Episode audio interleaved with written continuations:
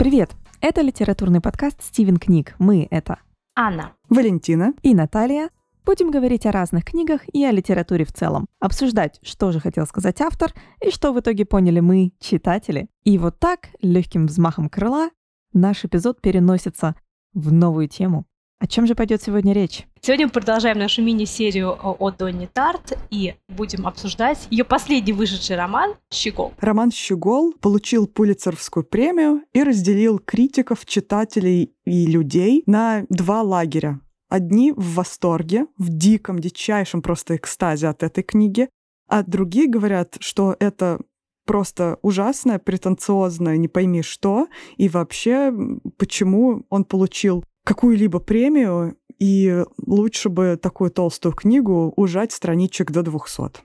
Не дай бог. Так вот, что же мы думаем обо всех этих людях и какой именно категории мы причислим себя? Среди критиков есть такое мнение среди тех критиков, которые негативно а, отозвались о романе «Щегол», есть такое мнение, что эта книга ничем не примечательна для взрослого человека, что она плохо написана, что язык у Донны Тарт какой-то а, клишированный и не, необработанный, что это, в принципе, детская книжечка, и те какие-то диккенсовские мотивы, которые в ней можно найти, они ничем не интересны и, в принципе, не спасают эту историю, которая также ничем не цепляет. Но если читать историю только ради интертекстуальности, да, и, например, тех же самых диккенсовских мотивов, то, по-моему, все равно Щегол предлагает очень многое, да, там есть в чем покопаться, как покажет сегодняшний наш выпуск, я думаю. Но и в частности, у меня вот абсолютно не сложилось такого впечатления. На самом деле, в отношении практически каждого параграфа этой книги сразу куча мыслей, и нельзя отрицать некий социально-критический аспект, который я, кстати, уловила в этой книге. Ну, я бы уловила его так или иначе, очень все на поверхности, но особенно почему внезапно именно Дона Тарт об этом пишет именно в таком ключе, это здесь мне помог э, наш маленький анализ маленького друга, который вышел у нас в нашем самом первом сезоне. Ссылочку на него мы оставим обязательно в описании этого эпизода, но он действительно мне помог собрать в кучку именно эту социальную критику американского общества. Все-таки мне кажется, у меня родилась такая мысль, что Дона Тарт это великий современный американский писатель, потому что она как раз-таки разбирает вот такие социально-культурные вопросы в своей работе. Но претензии критиков на этом не заканчиваются. Многие критики считают, что эта книга написана уж слишком витиевато, уж слишком подробно. Она включает в себя кучу каких-то ненужных описаний, совершенно излишних а, юношеских страданий, которые можно было бы изложить а, гораздо более проникновенно потому что они были бы покороче. Да и вообще, кто так разговаривает? Никто так не разговаривает, как э, говорит внутренний монолог нашего героя Тео. И, в принципе, книжка нереалистичная, да и э, картонность персонажей не спрячешь за этим цветастым языком.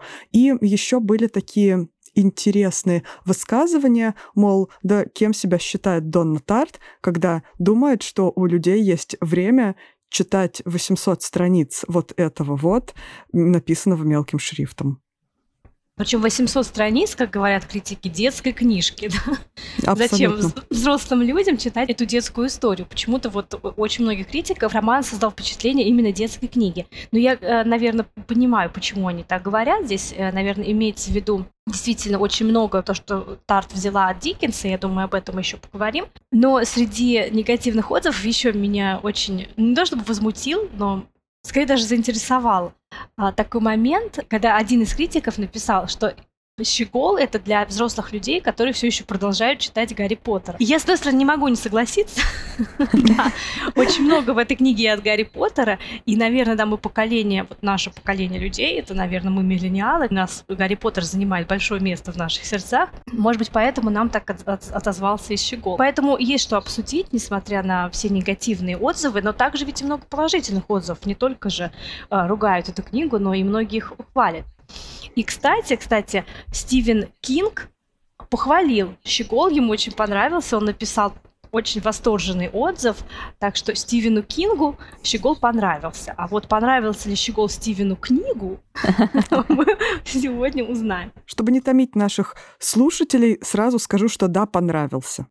К слову о всяких отсылках, и я хотела бы немножко как это ответить на комментарий по поводу витиеватости языка и плоскости персонажей. Во-первых, Ну, если эти персонажи плоские, то я не знаю. Конечно, каждый из них доминирует или репрезентирует, да, определенное качество. Хобби, Борис и э, Пипа, и, в общем-то, даже, даже мама и папа Тео, да и сам Тео, э, ну, да, мне кажется, какая-то одна определенная характеристика каждого из них выведена в максимум. Но при этом они этой характеристикой это не ограничиваются. То есть что у нас определяет плоскость персонажа, это когда вот у нас там, я не знаю, Сесси Гей Френд, и он такой навсегда, и все, больше ничего у этого человека нет жизни за пределами там существования нашего главного героя. В романе «Щегол» это совсем не так. То есть каждый из персонажей идет своим путем. Не всегда так, как хотелось бы Тео, не всегда так, как хотелось бы нам, чтобы шла жизнь Тео, да, то есть не знаю, как вы, я постоянно сопереживала, у меня давно не было такого уровня сопереживания.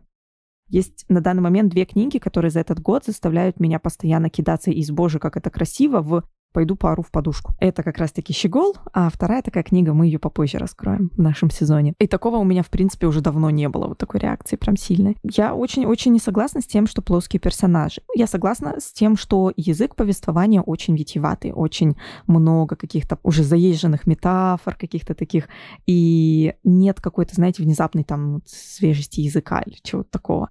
Но я для себя это объясняю так, что для всего этого есть причина. Ведь Весь роман, который мы читаем, это воспоминания Тео. Воспоминания Тео, лежащего в, ну, большая часть романа, да, в отеле в Амстердаме и вспоминающего свою жизнь.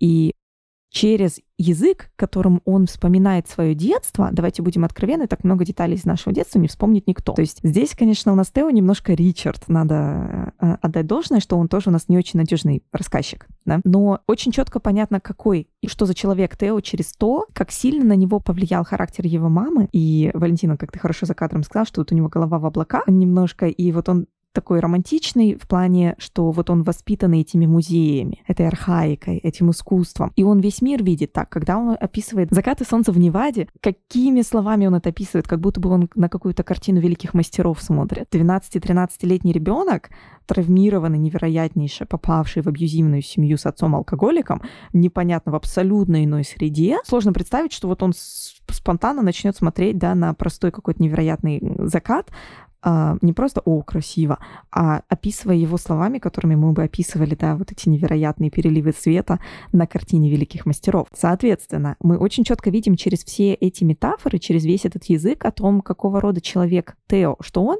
так же, как и Ричард, так же, как и все Генри и вся наша пятерка из предыдущего эпизода «Тайной истории», очень я не могу сказать, что он застрявший, но, наверное, его сформировало вот это вот искусство, визуальное искусство в данном случае, да? То есть э, я могу себе это абсолютно объяснить как один из инструментов, который Дона Тарт использовала, чтобы создать определенный персонаж. Ну и как он после этого плоский на 800 страниц. Я совершенно согласна. А, Тео, он даже не то чтобы рассказывает о своей жизни. Он словно рисует картину перед нами. Да, он много приукрашивает, он использует такую витиеватую речь для описания того, что с ним произошло. Потому что Тео, он как бы такой не такой, как все вот на нем такой флер, что я пережил очень многое, и вот я такой весь, да, романтичный музейный мальчик, и он пытается эту иллюзию сохранить до конца. Он воспитан а, мамой, о которой мы сначала узнаем только с его слов, потом мы узнаем все больше и больше. Мама, которая также очень ценила интеллектуальные развлечения, которая очень любила Нью-Йорк и всю вот эту музейную, культурную э, среду. А, они с ним даже не смотрели какие-то популярные попкорновые фильмы, они смотрели артхаусное независимое кино, они читали такие же книги, они очень увлекались вместе искусством.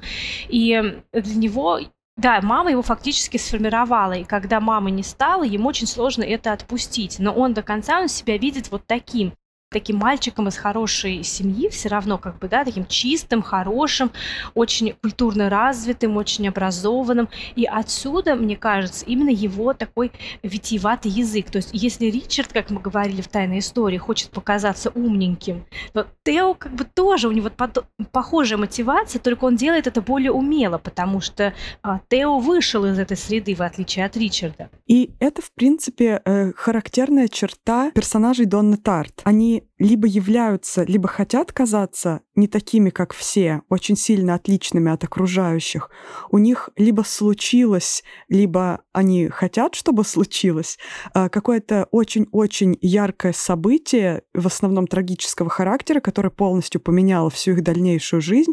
Мы берем Гарриет из «Маленького друга», да, жизнь которой была, в общем-то, предопределена трагедией, которая случилась, когда ей был всего один год. Мы берем здесь Тео, который пережил вообще террористический акт, да, вот этот ужасный. И это то, что они несут через всю свою жизнь. И вот это трепетное и какое-то даже маниакальное немножечко отношение к прошлому окрашивает не только их поведение, но и языковое поведение, что очень важно для нас, потому что фокализация этого романа, точка зрения, все-таки идет через глаза именно Тео.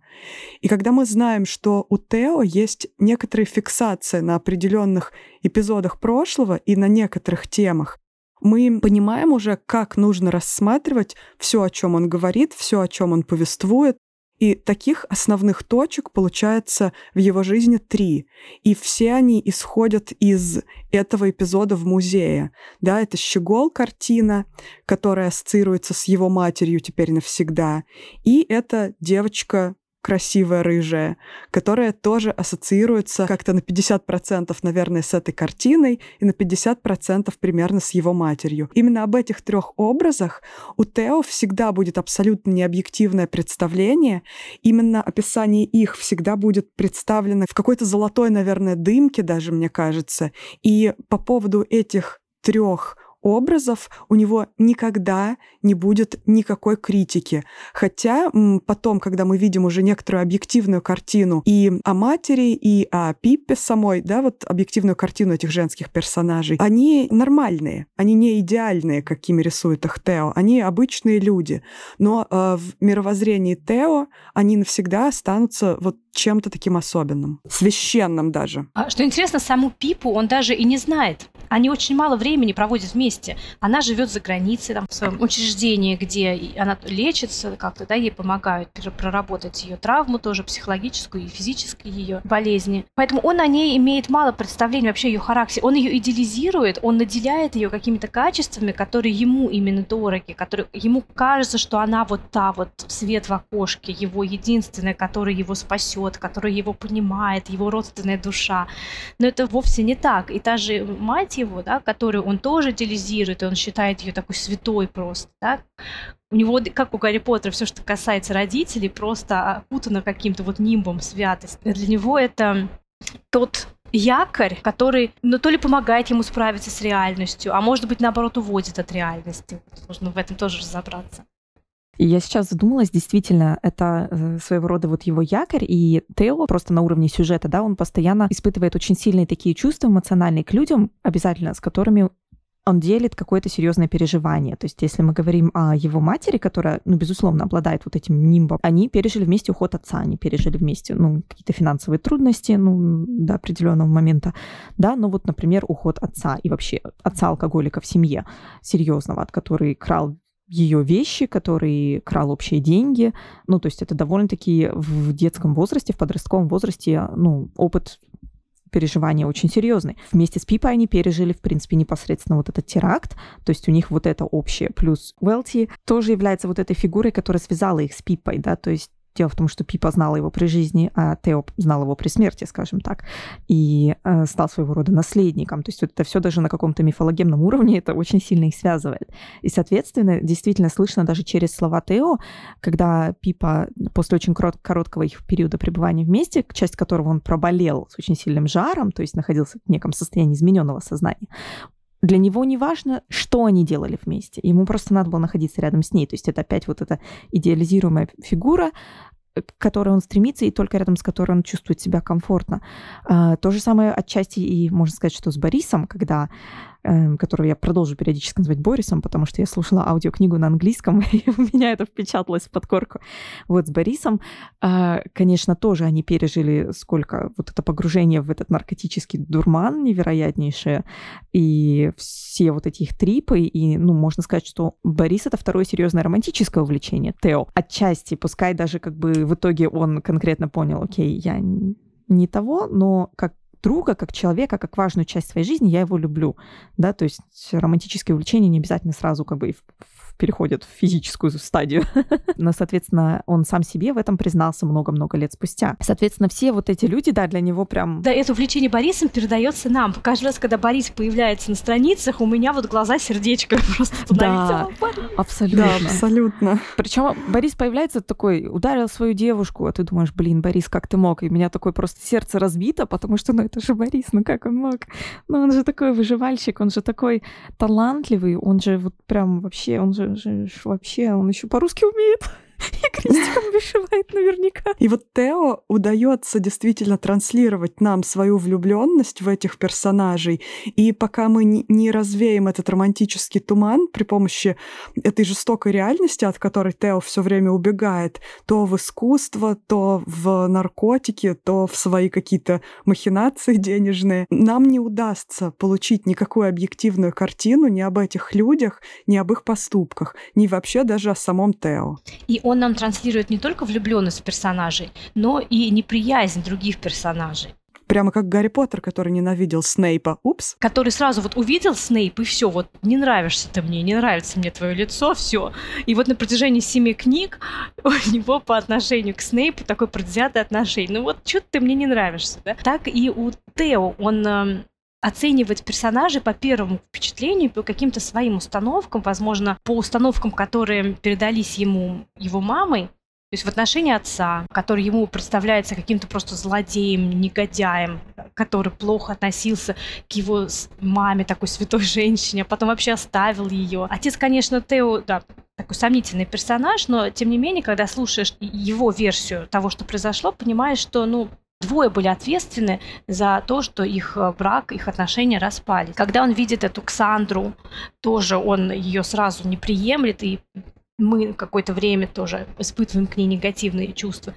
А в отношении к семьи Барбаров у него тоже остается какая-то холодность, и до конца он эм, не принимает их, хотя они приняли его, но у него, наверное, к нему такое отношение, как вот, ну, этот богатый, богатенький которые живут на Пятой авеню, они не могут понять мою боль. Типа, да, ну, они не понимают. Даже тот же Энди, его старший брат Плат, там такой, да, задира и хам.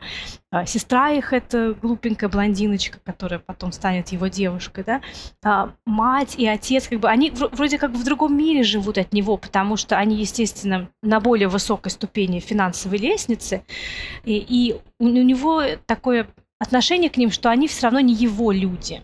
Хотя они так ему помогли, и они фактически приняли его в свою семью, и они даже предлагали его усыновить. Ведь, да, там какой-то был момент, если бы не появился его отец, они бы его усыновили. Но он вот до конца все равно не увидел в них живых людей. Он все равно на них смотрит как-то снисходительно. И мне кажется, здесь мы натыкаемся на одну из больших очень таких тем, которые рассматривает Дона Тарт. Немного меньше в «Тайной истории», но очень сильно именно в «Маленьком друге» и в «Щегле» — это современная американская семья именно с точки зрения критики. Потому что если задуматься, все семьи, которые мы видим в этом романе, они, ну, такие немножко дисфункциональные, да, то есть они что-то везде не так. И, я, может быть, она не обязательно критикует вот все плохие, да, потому что у нее, получается, прям реально все плохие. Кроме, может быть, одинокого старика хобби. Но я думаю, ему тоже одиноко, поэтому там тоже как бы не все радужно. Как сказал Толстой, э, каждая семья несчастна по-своему, и вот это очень четко прослеживается в романе э, «Щегол». Пожалуйста, замечательная семья Барбаров, живут на Пятой авеню, у них есть деньги, там все родители, раз, два, две штуки есть, дети, куча есть все ходят в хорошую школу, не болеют. Но есть свои сложности, да, вот он постоянно описывает эту семью, как бы они внутри семьи даже, отстраненные и дистантные. Этот вечно несчастный Энди, который просто откровенно говорит, ну, в 13 лет там, ну вот мама моя любит очень плата. Э, Китси, любимчик, любимая дочка моего папы, а я так, то есть просто в каждой фразе, которую говорит этот ребенок, такое невероятное отчаяние. Я думаю, блин, как родители могут этого не замечать, но, может быть, мы это видим, потому что нам это транслирует Тео. Но там еще узнается, что отец болен также у него. Отец, да, у него, я так понимаю, шизофрения какая-то, ну, нет? Какое-то психическое расстройство у него. Да, и, в общем, тоже не все так просто, и они не совсем справляются с характером Плата, который постоянно вот бунтует в очень опасных форматах, да. Потом он попадает э, в ситуацию, где знакомится с семьей Бориса, так это вообще улет полный. Я даже Crazy не знаю, Russians. Да-да-да. В, каком, в какой момент начать обсуждать семью Бориса, потому что просто все в этой семье очень мега странное. И отношения с отцом, который вот просто, ну, алкоголик, абьюзивный, у него тяжелая физическая работа, да, у них умерла мама, и ребенок периодически просто живет на улице, он ворует, он наркоман, алкоголик с очень раного возраста. То есть ты поним... и ты понимаешь, что во многом он такой из-за отношений с отцом, и он абсолютно нормальным считает применение физического насилия к человеку, которого ты любишь. То есть для него единственное проявление любви — это физическое насилие с детства. Бьет, значит, любит. Crazy Russian. Ну-ну, и вот он транслирует. Причем я хочу сказать, да, это тот момент, который показывает, насколько Борис не клюква зная очень большое ну, количество да. да, российской культуры, ты понимаешь, что, ну, вообще не клюква, как она все-таки, наверное, что-то проресечила в этом плане. Но дальше, кто у нас еще есть? Да, семья мамы Тео, да, там, в общем-то, тоже они сразу, ты уехала в Нью-Йорк постигать мечту, учиться там работать, э, ты мне больше не дочь. И к дедушке своему Тео ехать не хочет, вот от слова совсем. Что еще? Кто там еще какие-то эпичные семьи? Ну, собственно, отец Тео и Сандра, тоже такая не совсем легально оформленная семья, но все же семья, и мы видим, чем дело кончилось и в каком формате это все происходило. Один только попчик хороший. В общем, да, вот эта критика эм, семьи, не совсем могу сейчас, я слишком недавно прочитала роман, чтобы завершить эту мысль и сказать, что же хотел сказать автор, э, какую именно точку зрения транслирует нам Тарт, но в первую очередь, да, наверное, мне бы хотелось сказать, что я четко вижу вот эту тенденцию каждая семья несчастна по-своему, да. Ну, значит, Тарт здесь просто цитирует Толстого. Опять, к слову, об интертекстуальности в Тарт. То есть Диккенс у нас был, Толстой был. А еще, знаете, мне такая крамольная мысля закралась во время прослушивания. Я вот слушаю, слушаю, где-то еще даже до середины не дошла, и такая думаю, какая маленькая жизнь. Абсолютно. То есть даже какие-то нарастания проблем и конфликтов в жизни главного героя, постепенно их раскрывание, вот это та же самая методика, которую использовала Ханя Янагихара. И то, что как бы дальше лучше не становится, как говорится. И все это на очень большое количество страниц, и у меня сложилось просто ощущение вот этого настроя, что это Ханя Янагихара. Плюс Плюс, когда Тео вернулся в Нью-Йорк, когда он сбежал из Невады и вернулся в Нью-Йорк, вот этот момент, когда я выдохнула, на меня напало такое облегчение, потому что он снова попал в ту среду, которую он считает комфортной, которую я тоже считаю комфортной. То есть для меня по характеру вот этот период его жизни в Неваде, он был просто ужас. Вот этот момент, когда я кричала в подушку, просто нон-стоп. И вот он вернулся, и я такая, все, слава богу, теперь все точно будет хорошо. Даже если вот он сидит бездомный в парке, но он сидит бездомный в парке в своем городе где он знает все, где он понимает людей, где он знает культуру, где он не так отличается, и вот в этот момент наступило облегчение, и я снова попала в формат Хани Янагихара «Маленькая жизнь», то есть абсолютно вот это вот описание искусства, вот этого образования, которое он там получает, хотя ему нафиг не надо. Вот, вот, вот это все как-то очень, мне кажется, урав... не то, что даже уравнивает, но показывает некую наследственность между этими романами. Сравнение с «Маленькой жизнью» здесь напрашивается, потому что все толстые книжки толсты одинаково, а каждая тонкая книжка тонка по-своему. Ну вот, вот эти критики все все наши, которые сказали, что это книга для детей или для взрослых, которые читают детские книжки. Мне кажется, я не знаю, как они читали. Как можно вот это все считать чем-то детским, что это детская книга, что э, это плоские персонажи. Наверное, это срезонировало с их внутренним ребенком. Я хотела добавить, что э, по поводу критики семьи. Я не думаю, что она критикует семью. Я думаю, с ее стороны это была попытка показать разный спектр персонажей которых на своем пути встречает э, главный герой, протагонист Тео. Здесь есть персонажи из высшего класса, есть персонажи из более низших классов, рабочей крестьянской среды. Есть э, самые, самые разные персонажи, которых он встречает. И постепенно он понимает, даже не Тео не понимает, но читатель понимает, а Тео пока еще никак не может это понять, что не такой-то он уж и уникальный, такой весь несчастный, из себя травмированный человек если посмотреть на каждую из этих э, семей, на каждый из этих персонажей, у каждого есть какая-то своя личная травма. У Барбаров это своя, там болезнь мужа, затем у них Энди погибает в семье. У Бориса это отец, который его бьет, который вынужден уже в таком раннем возрасте уже пить водку, принимать наркотики, он уже погружен в мир криминала. У всех у них есть какая-то своя травма, но только вот один Тео носится с ней весь роман.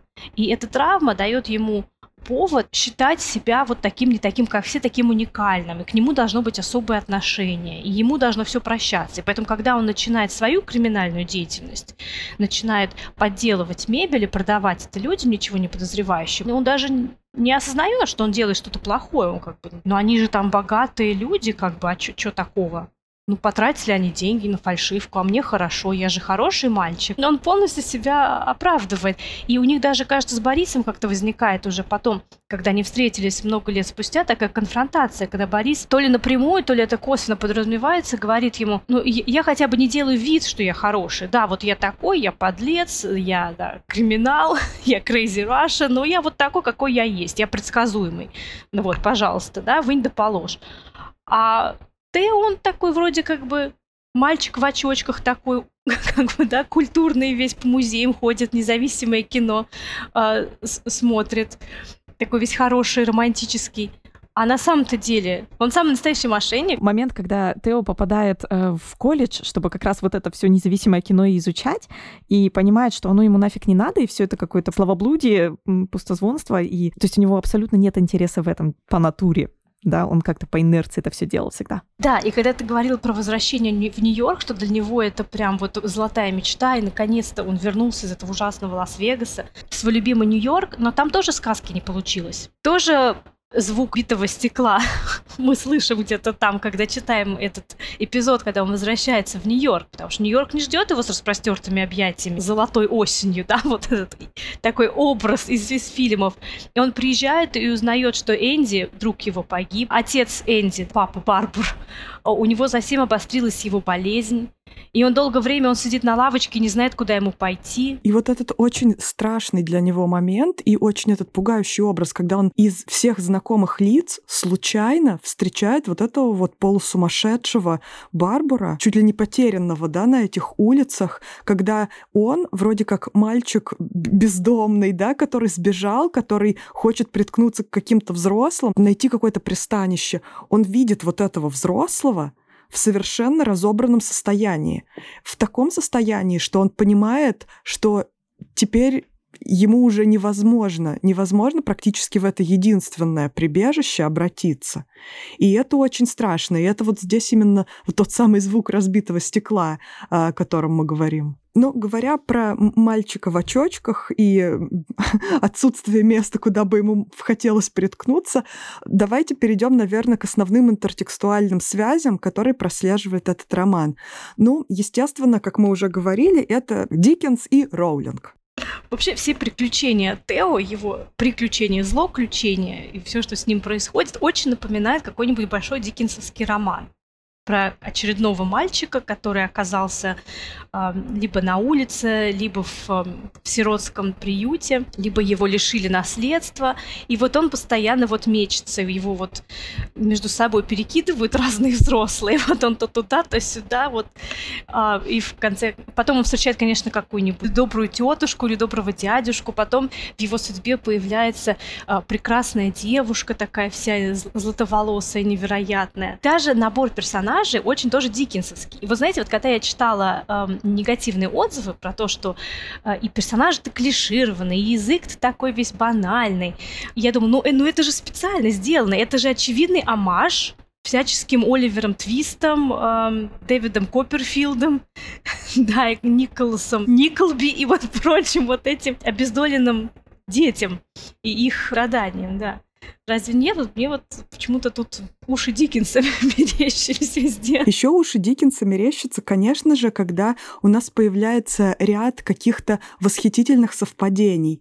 Конечно, этот ряд восхитительных совпадений неминуем в рамках одного города, но если этот город Нью-Йорк, можно годами в нем, мне кажется, блуждать и ни разу не встретиться. Но у Тео все происходит именно как в романе Диккенса. В нужные моменты своей жизни он встречает нужных людей, скажем так, или ему удается их найти.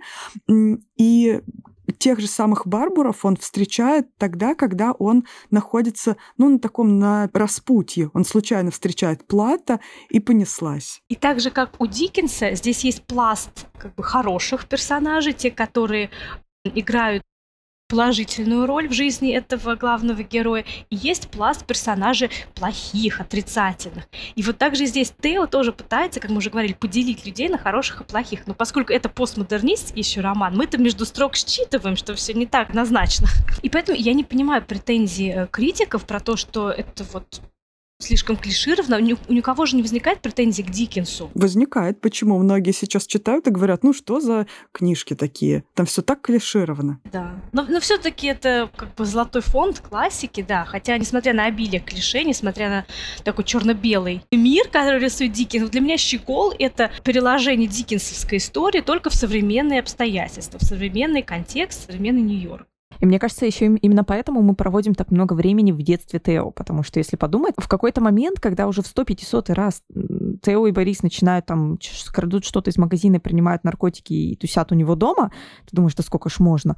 Я причем слушала аудиокнигу, периодически засыпала, там, если я вечером слушаю, и на следующий день, то есть я перематывала этот момент, то есть ну, там на полчаса назад примерно, где я уснула, там, не знаю, 15 минут. Прослушивала это еще раз, а потом какое-то время спустя ровно повторение той же сцены. Я думаю, так они же уже это делали. Опять, что ли? То есть я задавалась вопросом, почему так долго мы сидим именно в детстве Тео? Потому что явно самые какие-то вот больше своего agency, да, он получит, когда ему исполнится 18 лет и старше. То есть там явно должно быть вообще больше экшена.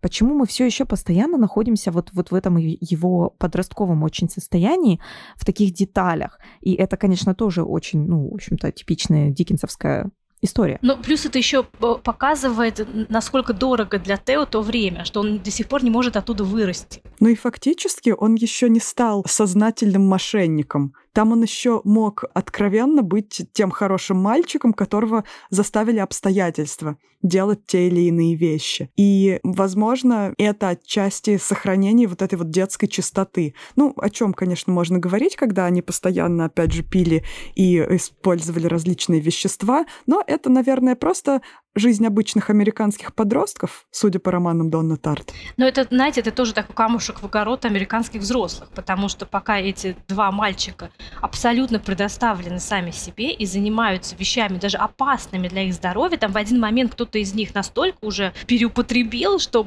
уже была опасность для здоровья. Где в этот момент находится отец Бориса, а где отец Тео, где Александр, всем плевать, в принципе. Все заняты своей жизнью. И ребенок, как обычно, оказывается незащищенным, уязвимым и подвергает опасности себя и окружающих. Я надеюсь, а, что в этом есть некоторая, опять же, поляризация в том, что рассказывает Дона Тарт, то есть такое прям очень сильное преувеличение. С другой стороны, ну, так как мы все там не живем, нам сложно. Мы можем судить только а, по новостям и по художественной литературе о том, как вообще жизнь там в Южных Штатах, там в той же Калифорнии, Неваде. Надеюсь, все не так плохо, но с другой стороны, вспоминая, где раки поют. И мне очень понравилось, я очень не люблю эту книгу, я очень ее не люблю по ряду причин. Но постоянно вспоминаю, да, моя нелюбовь так сильна, что меня не отпускает, я как Тео. Так вот, дело в том, что в, там, где раки поют, это девочка, которая жила одна на болотах с 6 лет, да, вот она такая, ну, выросла такой красавицей, что все ее хотят. И, в общем, эта девочка, и вот она вся такая себя, что прям вот все не могут остановиться, так ее хотят все те два человека, которые фигурируют в этой книге. Это бы многое объяснило. При этом она еще такая гениально умная, знаете, там научные труды пишет, и стихи пишет, и то, и то, и все сразу, еще и публикуется без проблем. И ты такой думаешь, «Э, из какого, я не знаю, голубого мира сбежала эта женщина, но не суть. И тут значит, мы видим точно таких же детей, чуть-чуть постарше, да, Тео и Бориса, растущих в Неваде, в общем-то, даже в школе, где есть, ну, школа, город, цивилизация какая-никакая, да, в этом Вегасе. Но при этом ей им медсестра в школе колет уколы витаминов и говорит, у вас как бы это, там, два шага и цинга, потому что они абсолютно недокормлены, у них абсолютно не хватает витаминов, они оба выглядят меньше по размеру и развитию, чем они должны быть в этом возрасте. И единственное место, где им можно поесть, это школа потому что там, ну, кормят, да, и ты понимаешь такие моменты, что, блин, ну, хорошо, что все таки есть какие-то институции, которые людям помогают и поддерживают, с одной стороны. С другой стороны, ты здесь видишь разницу, и это для меня очередное доказательство, почему «Где раки поют» — это плохая книга, потому что бред. И ровно та же ситуация, мы видим, как она развивается на самом деле в организмах молодых людей и детей, да, в частности у Доны Тарт, простите, я просто очень не люблю ту книгу, и я очень рада, что Дона Тарт более реалистично об этом написала.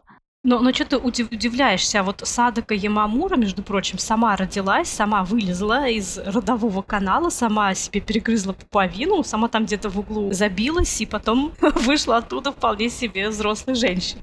А ты удивляешься, в 6 лет она там на болоте. Но это, это тоже ведь от Диккенса, да? Вот как эти двое, Оливер и... Я все еще в шоке от того, что в наш эпизод вылезла Садока Ямамура, господи. Надо отдать должное, э, что этот эпизод мы пишем, Ань, по лондонскому времени в 6 утра, да? 7. 7. 7.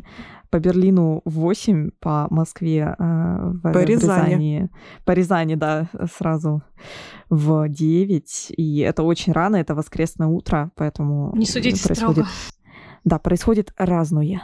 Когда Тео и Борис в своем пьяном угаре, и там что-то где-то они где-то воруют, где-то наркоту толкают. Это же тоже диккенсовская отсылка к Оливеру и ловкому Плуту, которые вместе попадают в мир криминала, вместе вынуждены как-то выживать, и причем один из них тоже такой якобы хороший мальчик, а второй такой уже наученный улицами, ловкий, увертливый мальчишка.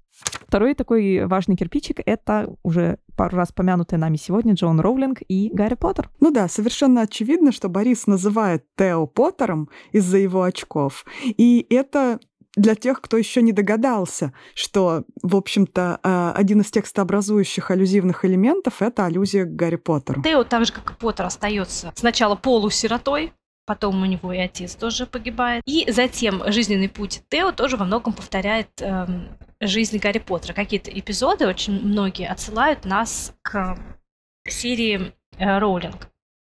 Но, например, здесь нельзя не сказать о фигуре Хобби. Это продавец в антикварном магазине, реставратор антикварной старинной мебели, а, у которого Тео находит а, временный, сначала временный приют, сначала он к нему просто ходит на чай с печеньками, да, и на разговоры о разной мебели.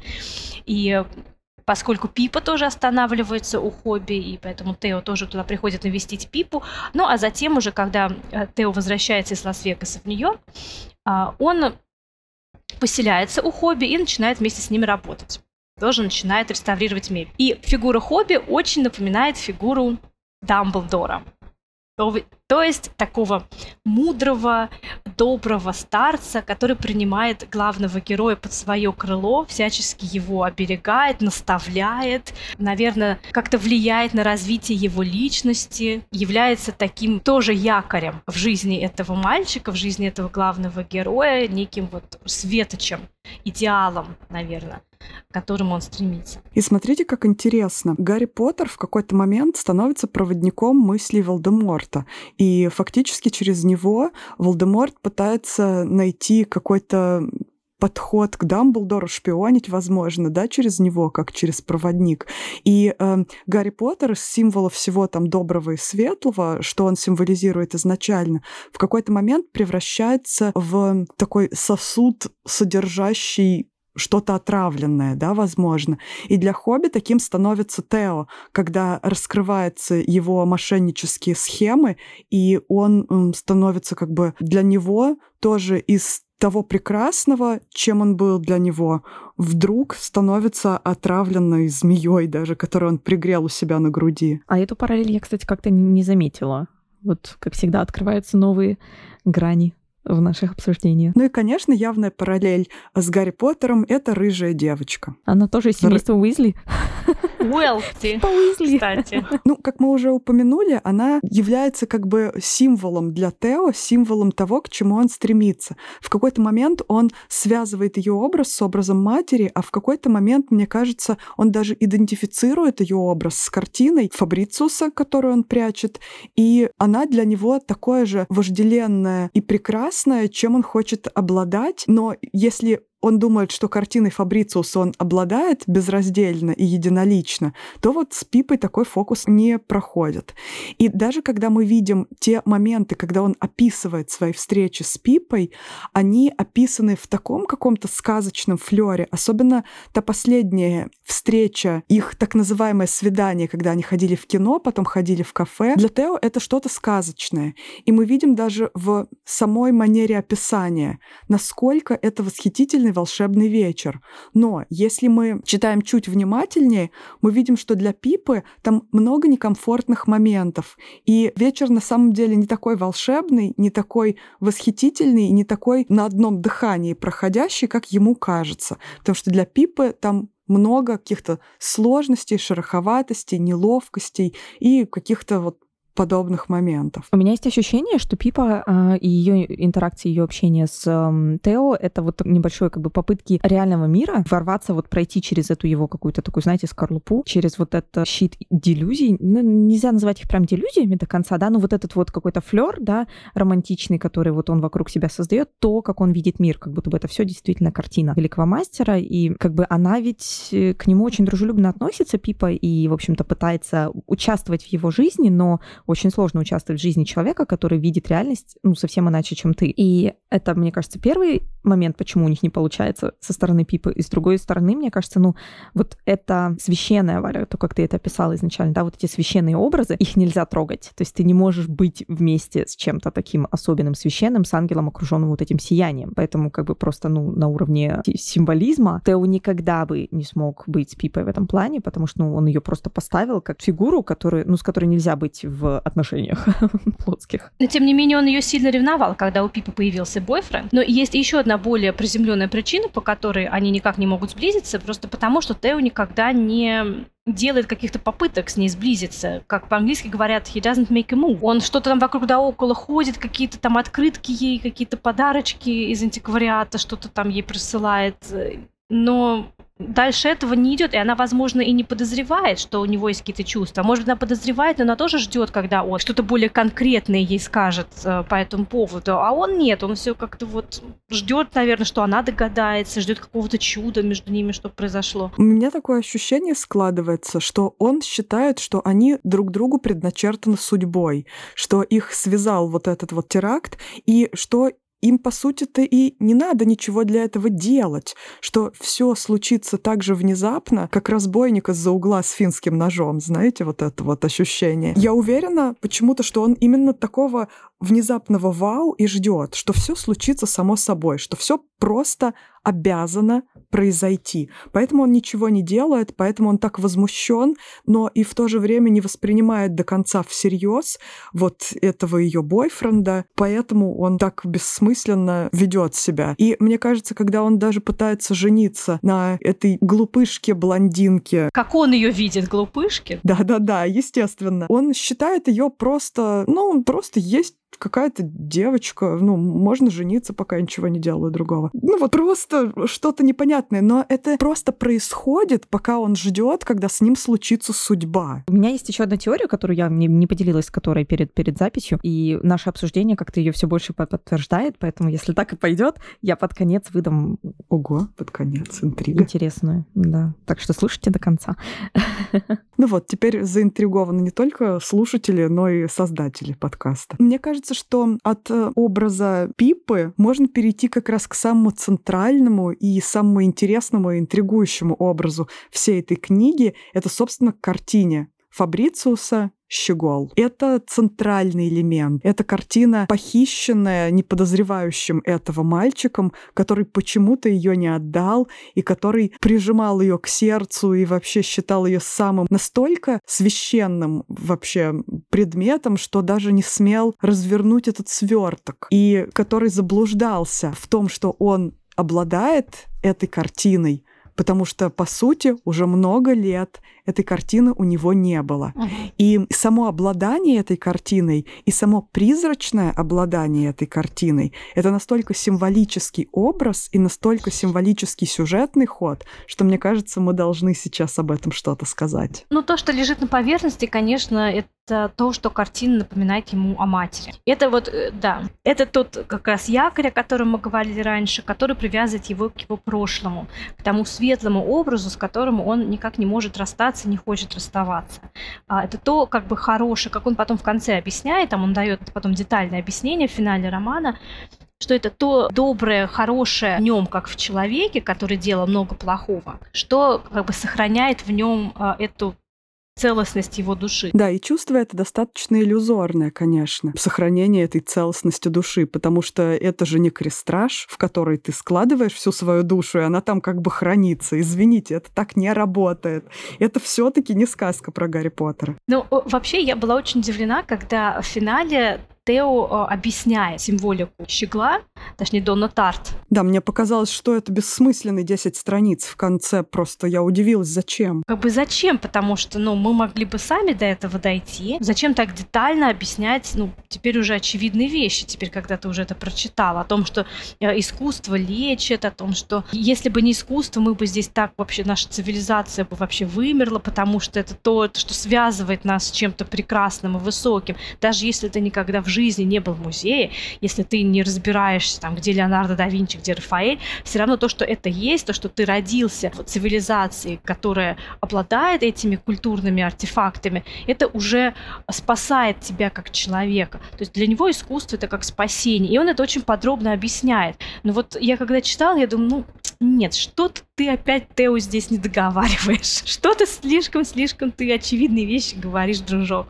ненадежный наратор, ненадежный до конца. Да, и как ты сказала, вот тот факт, что долгое время, фактически основное время, когда у него эта картина, это не картина там завернута, а учебник физики, кажется, да? Именно этот учебник физики у него лежит в этом супер-супер эм, охраняемом сейфе, в специальном хранилище, куда он, не знаю, там чуть ли не раз в полгода только или раз в месяц он туда ходит, там просто вот посмотреть на это, дышит на этот ключик. не знаю, какое-то сокровище он лелеет. А там на самом деле лежит учебник физики, а щегла-то нет. Получается, его вот этот якорь, эта иллюзия, она не существует там у него, он не обладает ей, как ты сказала, да, Валь? Это где-то в его воображении, в его сознании все это существует. И таким образом, когда мы идентифицируем картину с Пиппой, получается, это его иллюзия, желание обладать ей, она также иллюзорна и также невозможна, как обладание вот именно самой этой картины, как обладание искусством. Но еще смотрите, какой классный момент. Тео считал себя всегда очень-очень хорошим человеком. Я хороший мальчик, мол, просто со мной происходят плохие вещи. Но с чего начинается все вот это вот вообще все. С того, что он похищает произведение искусства из музея и не возвращает. Он не возвращает сознательно, он не возвращает, э, даже когда там объявлена амнистия, просто только верните уже, верните за вознаграждение, просто все что угодно, просто верните, мы вас не посадим, пожалуйста. Он сознательно идет на это преступление. То есть здесь уже номер один. Потом, когда он сознательно становится мошенником, уже когда у него нет этих причин оправдывать себя. То есть с самим щеглом он мог себя еще как-то оправдывать. Ну, опять же, странненько, но все-таки.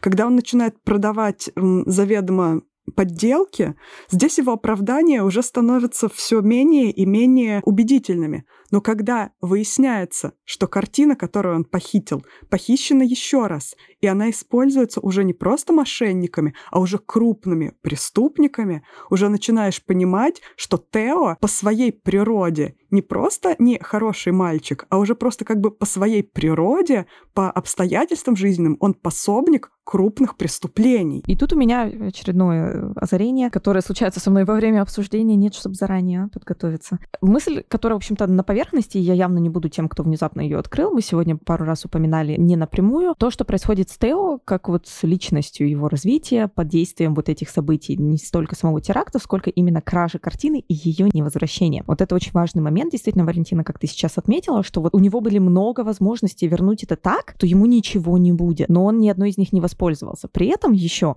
на протяжении всей жизни, он даже в детстве, он постоянно проверял, он возвращался снова, знаете, как вот преступник возвращается на место преступления, он как бы сам себе как будто бы теребил эту рану, он постоянно лез в интернете посмотреть, а что там пишут про Фабрициуса, а что там пишут про Щегла, а так вот еще есть датабаза э, пропавших картин, и вот он постоянно к ней возвращался, но при этом с таким невероятным страхом, у него ощущение было, что вот прям сейчас сразу посадят, что его сейчас сразу по IP отследят и сразу посадят. Они выяснят, что вот кто-то из Невады смотрел, э, гуглил Щегла, и явно это он, и его сразу найдут и посадят. И он постоянно, то есть он какие-то там три раза обновлял, перезагружал компьютер после того, как он смотрел на эти сайты. То есть его уровень паранойи э, в отношении Щегла поражает просто, но при этом он постоянно сыпет соль себе на эту рану. Он постоянно к этому возвращается, то есть он сам не отпускает, он не позволяет себе спрятать этого щегла подальше, под семь замков, и никогда, ну, то есть не рисковать этим. То есть здесь, на самом деле, у меня снова за плечом встал Раскольников. И вот эта постоянная самокомпания, копание в себе, вот этот страх того, что меня раскроют, так же, как и в тайной истории. И есть,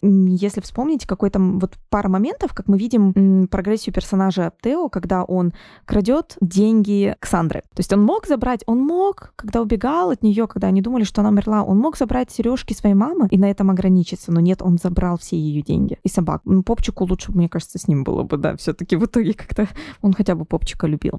Истинная любовь. Тео в романе Щегол. Попчик. Ну, Попчика любят все. Но я к чему? Что уже в этот момент он думает, они должны мне эти деньги. Я этих денег достоин. Они меня не любили, они меня не кормили, они пытались украсть мои деньги, отец с Ксандрой. Хотя Ксандра, прости господи, пахала как не в себя все это время женщина. И ничего вообще не имеет к этому ребенку никакого отношения. Но да, она не дала ему любви. Но опять же, это вообще реально посторонняя тетка. И она не знала, что эти сережки были украдены. Ну, по-моему, если не ошибаюсь, да. То есть в итоге он украл у нее деньги с мыслями, что они мне должны, они причитаются. То есть он для себя уже решил вопрос, что он не тварь дрожащая, что он право имеет. И они плохие люди, у плохих же можно воровать. Чё, да, чё да, и впоследствии вот эта вот у него логика растет и развивается, и мне кажется, здесь, конечно, опять же, Достоевский оставил свой след. Потоптался, да. Интересно, что Александра, когда у них происходит последний разговор по телефону, она ему говорит, ну, ты можешь отрицать сколько угодно, но ты такой же, как твой отец. Там какая-то такая фраза, да? Угу. И его, конечно, это очень возмущает, он не согласен, как я, как мой отец, вы что? Но все признаки внешние указывают на то, что Тео действительно становится таким же прохиндеем и мошенником, как его отец. Он просто, может быть, на нем этот лоск, оккультуренности такой на нем есть, внешний лоск. Интеллигентный мошенник. Да, его сразу не распознаешь, но, в принципе, по сути, остается то же самое. И вот э, для меня поэтому в этом контексте в нашего обсуждения картина э, Фабрициуса — это символ э, каких-то иллюзий которую мы питаем. Там, и на это очень много указывает. Во-первых, то, что картины-то нет, это она уже где-то ходит там, в каких-то криминальных кругах вращается. И Тео постоянно мысленно лелеет этот образ учебника физики, даже не подозревая об этом. Плюс очень сложно воспринимать серьезно его рассуждения о целительной силе искусства и о том, как искусство нас спасает и возвышает, после того, как мы прочитали уже сколько криминала, сколько обмана, сколько разных махинаций крутится вокруг искусства. Даже не вокруг этого несчастного щегла, а, а вообще мы посещаем какой-то притон, где эти обкуренные дилеры сидят, и они нелегально толкают эти картины. Ну, о каком возвышении может идти речь, когда и вокруг искусства высокого крутится столько криминала и столько махинаций, проливается кровь, когда они идут потом эту картину возвращать, это же целая криминальная мафиозная разборка. То есть о каком возвышении, о какой целительной силе искусства можно говорить, то когда мы только что прочитали вот это все. И поэтому эти финальные строки для меня это абсолютный такой red herring. Это, это такая обманка, такая попытка отвлечения внимания. И вообще вся эта история с щеглом, с этой картиной, это попытка отвлечения внимания. Потому что, знаете, на чистоту, если бы он хотел оставить что-то своей матери, у них было полно артефактов дома, каких-то ее вещей, ее украшений, ее книг он вполне мог использовать вещи, которые непосредственно принадлежали ей, были дороги ей. Почему именно вдруг он ни с того ни с сего берет эту картину? Он же был в шоке. Поэтому это тоже какой-то самообман, это иллюзия, что вот эта картина, это значит для меня а, единственное, что связывает с, с моей матерью. Но это не так, это, это все BS, простите. Поэтому то, как он не может отпустить этого щегла, это, наверное, символ того, как Тео и многие из нас не могут отпустить им какой-то образ о себе, который мы создаем. Вот то, что мы считаем себя хорошими, мы считаем себя такими и такими. А на самом-то деле, если посмотреть со стороны, возможно, все не так. Возможно, мы учебник физики в газетке. Возможно, да, возможно, там всего лишь учебник физики, но очень сложно отпустить этот образ и понять, что реально щегла-то нет, есть учебник физики. Мне кажется, еще в подтверждении этого прочтения явление, если мы вспомним поход в музей, последний вот этот перед терактом прямо, да, Щегол отмечен как что-то, что его матери очень-очень понравилось. То есть это одна из тех картин, которая она прямо вау, божественно прекрасна. Но на протяжении всего этого визита она гораздо больше интереса живого активного интереса проявляла именно к уроку анатомии, другой картине, которая, в общем-то, как раз таки и говорит о том, как художник переворачивает какие-то мелочи, какие-то детали, чтобы символизировать и показать, что это не настоящее, что это выдуманное. Да, вот эта рука, которая простите, на объекте урока анатомии там была вывернута наоборот. Мелочь, которая не сразу бросается в глаза, но ты со временем ее открываешь. То есть на самом деле щегол — это одна такая большая обманка, которая нас, знаете, как вот это шоу пресидижитаторов, которое наше внимание к себе цепляет, точно так же и Тео, она цепляет его внимание на всю жизнь к нему, этот щегол. А на самом деле щегол — это вообще не важно. То есть пока ты смотришь туда, там происходит что-то другое, да? Происходит, да, все важное происходит где-то, да, происходит где-то Борис, где-то происходит его мать, которая на самом деле, он ее не знал тоже до конца, то есть со всех сторон он ее не знал. И вот это, мне кажется, очень большая ценность этого романа, вот эта многослойность и сложность. И еще важный аспект вот этого щегла, он считал, что он обладает чем-то невыразимо прекрасным, чем-то восхитительным и волшебным. Но насколько у него сильнее страх был, чем любовь к самой этой картине, вот эта иллюзорная, потому что он даже не открывал ее. Он, конечно, это всячески объяснял, что он боится и так далее, что он не хочет там выпускать этот свет удивительный, там боится ее как-то испортить. Но сам факт того, что он считал, что он держал закрытым, вот в плену даже от самого себя. Вот это произведение искусства, которое, по идее, это должно там возвышать его и так далее. Но это тоже о многом говорит, что все таки сама картина, как произведение искусства, не была ему так уж и нужна. И теперь, получается, кто самый счастливый э, человек из всех этих персонажей? Самым счастливым человеком, на мой взгляд, оказывается Борис потому что он живет э, в полной гармонии с собой, как бы это банально не звучало, но э, у него есть это абсолютное понимание, кто он такой, и абсолютное соответствие. Он живет в абсолютном соответствии своего воображаемого я и своего реального я. Ну и, конечно, мы им очаровываемся настолько сильно, потому что им очень сильно очарован сам Тео. Наташа, а не пришло ли сейчас время раскрыть твою теорию, которой ты нас так заинтриговала? Мне сейчас еще больше произошло осознание того, что мы не упомянули. Одна большая важная вещь, которая, в общем-то, наверное, вытекает из, из вот этой моей, на самом деле, не такой глубокой теории. В общем, вот мы сидим, обсуждаем много интересных разных вещей, и тут они у меня сложились э, в небольшой пазл. Из Наташа прочитала одну критическую статью и теперь видит ее везде. Знаете что? А Вичигол — это роман о травме. Но не очень удивительно, потому что, собственно, с травмы все и начинается, да. Почему я говорю, это роман о травме, в общем-то, с одной стороны, кажется, Тео Декера, да, и есть некие характеристики, которые я уже перечисляла в нашем мини-эпизоде о маленькой жизни, по которым, в общем-то, можно считать роман как дискурс о травме. И в данном случае вот у нас, пожалуйста, Тео, который создал себе идеализируемый образ матери, до происшествия, и он не развивается дальше, то есть он не позволяет себе узнать что-то новое о ней. Второй пункт. Тео не способен выстраивать здоровые отношения. Тоже сегодня мы уже много раз это обсуждали в примере с Пипой, в примере с Борисом, в примере с его родителями Александрой. Это один из показателей того, что человек не прорабатывает травму. Есть одно исключение, то есть Тео рассказывает нам о теракте, он говорит о нем, а это один из тех, то есть неспособность говорить о травме, это опять же одна из характеристик того, что человек с ней не справляется, что человек ее не прорабатывает. Она просто лежит и ухудшает его жизнь. Но он вроде как бы с одной стороны он говорит, да, он все прям в подробностях рассказывает, но, Валентина, ты сказала гениальную вещь, которая опять же подтвердила мою вот эту теорию, что он не смотрит на картину, а картина — это в том числе символ тех событий, того теракта, того взрыва в музее, которого началось, в общем-то, вот этот его downfall, вот этот вот, да, спуск, не хочу сказать воит, но близко к тому. То есть он отказывается даже посмотреть на эту картину, потому что это будет, опять же, признанием того, момента, когда он стал ею обладать. И тот факт, что он об этом словарно говорит нам, читателям, отнюдь не означает, что он откровенно говорит об этом сам с собой. Далее вот эти все иллюзии, которыми он себя окружает, иллюзии того, как ему кажется, к нему относятся другие люди, иллюзия страха того, что картину раскроют, что его раскроют. То есть вот это все он как бы заменяет реальность вот этими иллюзиями. И вот это все как бы разные характеристики, которые подтверждают то, что мы смотрим в том числе, помимо всего того, о чем мы говорили, на, в общем-то, такой очень линейный разговор, дискурс о травме и ее переживаний. И тут меня сейчас осенило, потому что травму чего переживает Тео? Фактически он переживает травму теракта. Роман вышел в 2013 году, 11 сентября. То есть, опять же, почему это можно считать великим американским романом? У меня вот эти пазлы все сошли сейчас в один большой пазл. Почему я считаю роман Щегол великим американским романом? Потому что он говорит о травме целой нации. То есть 2013 год. Сколько писала она его? Лет 10, да? В очередной раз по традиции Донны Тар. То есть с 2003 года она строила вот этот очень сложный, многослойный такой, я бы сказала, селедку под шубой салат, который показывает нацию с очень многих сторон. Она говорит об образовании, она говорит о семье, она говорит о достатке в разных штатах, что, в общем-то, до сих пор вот эта поляризация населения Соединенных Штатов Америки — это, ну, большая проблема и большая характеристика США. Она говорит о вот этом большом вопросе того, что есть искусство, что есть искусство, что делает искусство, для чего оно надо. И, кстати, здесь у меня еще маленький комментарий вот к тому, о чем мы говорили, что, в общем-то, искусство перестает быть возвышенным, когда в него попадает жизнь, например, вот все эти криминальные дела. И искусство является искусством, по словам Тео и, наверное, Доны Тарт, по мыслям, когда оно висит в музее. Когда это в музее, на стене, и на это можно прийти, посмотреть и подумать. А когда это поступает в реальную жизнь, оно перестает быть высоким искусством.